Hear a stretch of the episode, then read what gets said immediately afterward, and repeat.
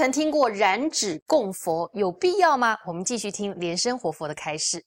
那我们再讲这个自然的修行方法，在古代啊，印度的这个些行者、修行人，他喜欢呢总监机。总监机就是在坟墓啊，在坟墓的地方啊啊修行，或者在树林树底下。在树底下坐，在红木间啊睡眠，这是古代的行者是这样子的。在佛陀时代啊，像大伽叶尊者啊，他也是喜欢这样子做过这个陀陀的这个修行啊。我们在印度看到也有很多行者啊，随便的很。很随意的，他很喜欢啊，坐在垃圾堆旁边啊，坐在臭水沟旁边啊，他都是这样子的。那晚上呢，就到红木啊，红木间去睡。那现代的修行啊，当然不需要说你要那么过那么清苦，在树下坐，到红木间去睡，便不需要的。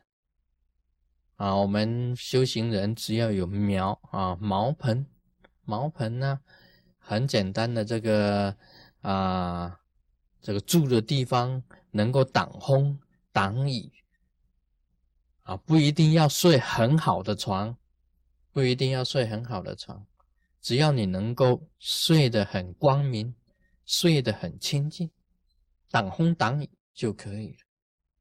因为你不挡风挡雨的话，生病了，对你自己的肉体啊是一种啊啊损害，对自己的修行也是一种损害，不一定有得益的。所以我们要适合于自然的修行，自然很自然的修行。你住的地方要挡风挡雨呀，那么要合乎卫生，像在垃圾堆里面呢，在坟墓间呢。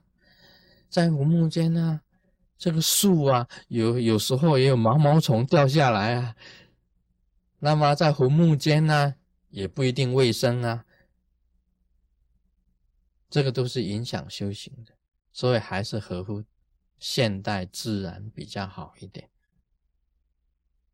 另外，我还谈到啊，有一种啊，是自虐性的，自己虐待自己的修行。我说中国人呐，这个烧这个戒疤，头上这个点这个戒疤，那是只有中国的和尚才有。世界上的世界上任何一个佛教徒，任何一个出家修行的，没有点戒疤的，只有中国才有。是中国人发明的烧戒疤的，那个有点自虐，就是说你烧痛。做一个记号，那么有的只烧三个，有的烧更多，有的呢，他烧了全身都是，他一把这个衣服一脱光，上衣脱光啊，哇，整面都是，背上也是，手上也是，脚上也是，这也是一个方法了。他是说让自己知道戒力，只要犯了一次戒，马上就再点一个，犯一次戒就点一个。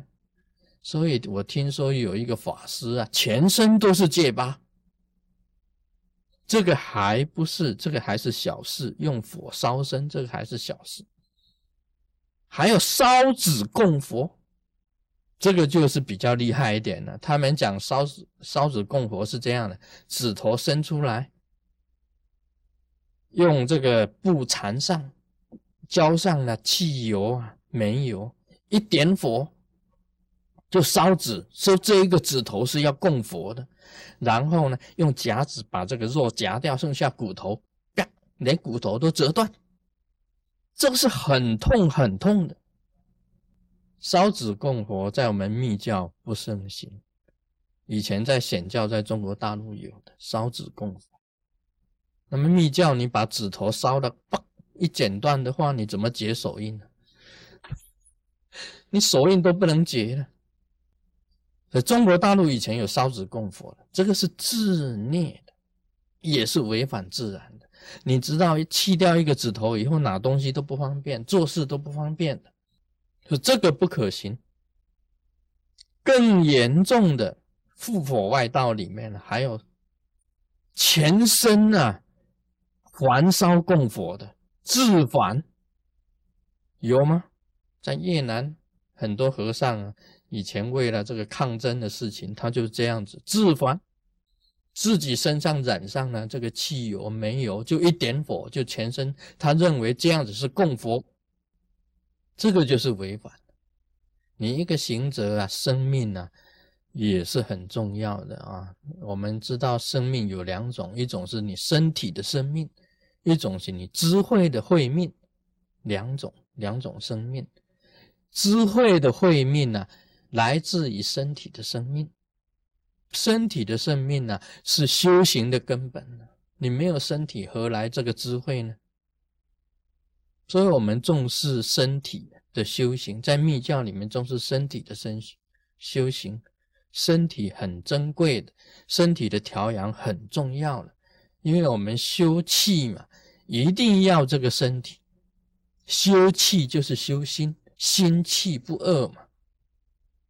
那你气要调得好，你要注意你自己的身体嘛。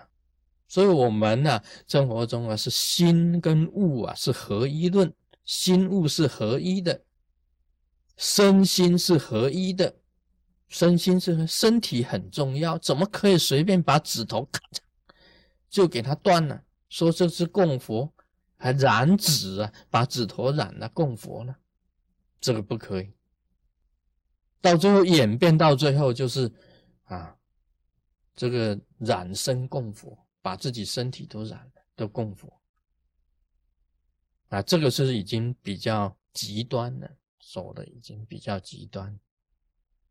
所以在这方面呢，我们是合乎自然的修行，不要去走极端的这这种路子。另外还有这个头岩。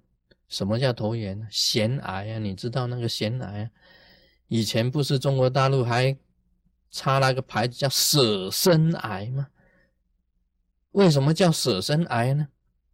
就是说你跳下去了，我身体已经供养活菩萨，所以我跳下腺癌，我就可以成佛了、成仙了。这个也是违反自然。没有修行是叫你说把自己生命舍掉的。当然，古代啊，在这个佛陀时代啊，有舍身喂虎，把这是老虎饿了，那么你菩萨心肠一发，说：“哎呀，我去喂喂老虎好了。”那是古代啊，那种精神呐，当然是很好，精神上是很好。但是你还没有修行成果的时候，把自己生命舍掉，这样对吗？所以不能做这一种啊一面的事，你不能说我要舍身。啊，舍身啊，舍身为父，舍身跳下悬崖，你就可以成佛吗？这个已经思想已经走上了一个极端，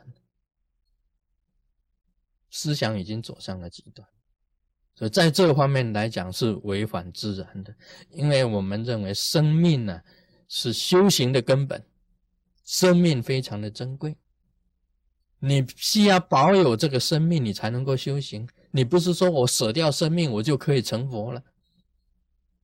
假如你为了众生，为了很大的这个，好像是说一种去舍身啊，为了好像为了一个国家啦、民主的人呐，去众生去舍身的话，还是比较有意义的。其他的就不可以啊。今天谈到这里，Om Mani Padme Hum。